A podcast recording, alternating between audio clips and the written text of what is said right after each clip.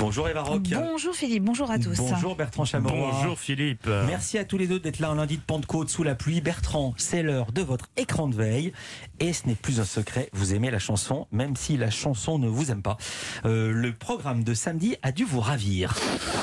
Oh, pardon, excusez-moi. Il y, avait, il y avait un peu de verre cassé sur la table. Mais je suis prêt à passer tous les tests. Hein. Duralex, CED, Lex. Euh, musique donc, oui, samedi, j'avais le choix entre les 20 ans de la Starac sur TF1 et Starnac sur France 2. Bah oui, c'était quoi Starnac On méritait la première place, enfin.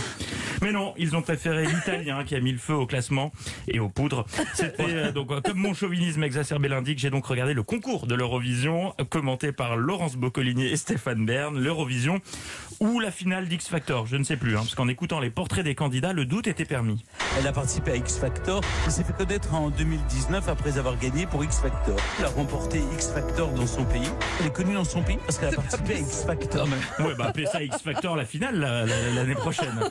L'Eurovision, une fête, une grande boum, comme l'a répété 56 fois Laurence Boccolini au cours de la soirée, mais vous connaissez le principe des booms, enfin des surprises parties, comme on disait à votre époque, Philippe et Eva. Ouais. Pendant que tout le monde s'éclate, il y en a toujours un ou deux qui tirent la tronche sur le canapé dans un coin de la pièce, un verre de jus d'orange tiède à la main. Et bien samedi, cela était islandais. Ah, testés positifs au Covid, à la Covid, donc ils sont euh, enregistrés.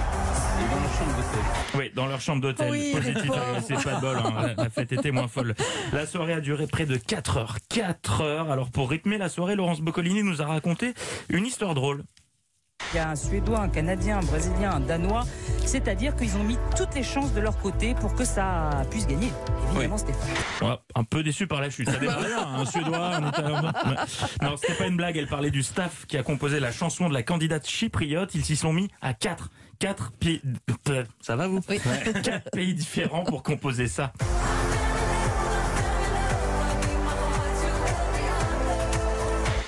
Arrêtez, me faites pas croire qu'ils étaient quatre pour composer ça. Il y en avait un seul qui a déclenché Shazam sur un tube de Lady Gaga. Oh là là Dingue. C'est la même chose.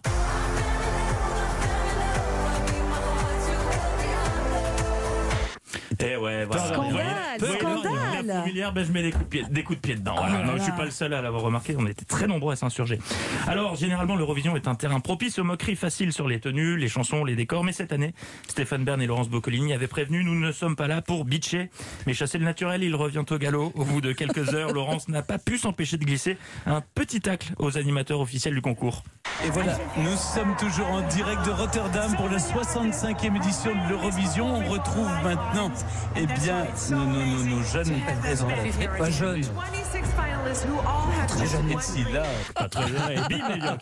Mais le moment que tout le monde attendait, c'était la prestation de Barbara Pravi, prestation très attendue, surtout par Stéphane Bern, qui était tellement ému au moment de la lancer qu'il en a perdu ses mots. allez Barbara, enchante-nous, fais-nous rêver, fais-nous. Oui. Barbara Pravi, voilà, voilà, voilà. Fais-nous. Oui. Voilà. T'embête pas, finis pas la phrase. En revanche, petit conseil, amis auditeurs, si vous êtes voisin de Stéphane Bern ou de Laurence Boccolini et que vous aimez le foot pendant l'Euro, allez suivre les matchs ailleurs parce que les deux là, c'est le genre à avoir une box décalée et à crier les- pour les buts Ah oui. avant que vous Ah les oui. ayez vus sur votre télé. Écoutez ce qu'ils ont fait au moment de la distribution des points. On va le découvrir ensemble. J'ai le cœur qui bat. Ouais, merci Saint-Marin. Et ça s'est passé comme ça tout le long. Ils balançaient le résultat avant que les pays donnent les points. Donc pour l'euro, fuyez-les si vous voulez du suspense. Et très vite, on referme ce point Eurovision avec la candidate moldave qui, en pleine prestation, s'est cogné le petit orteil contre Non. le pied de la table basse.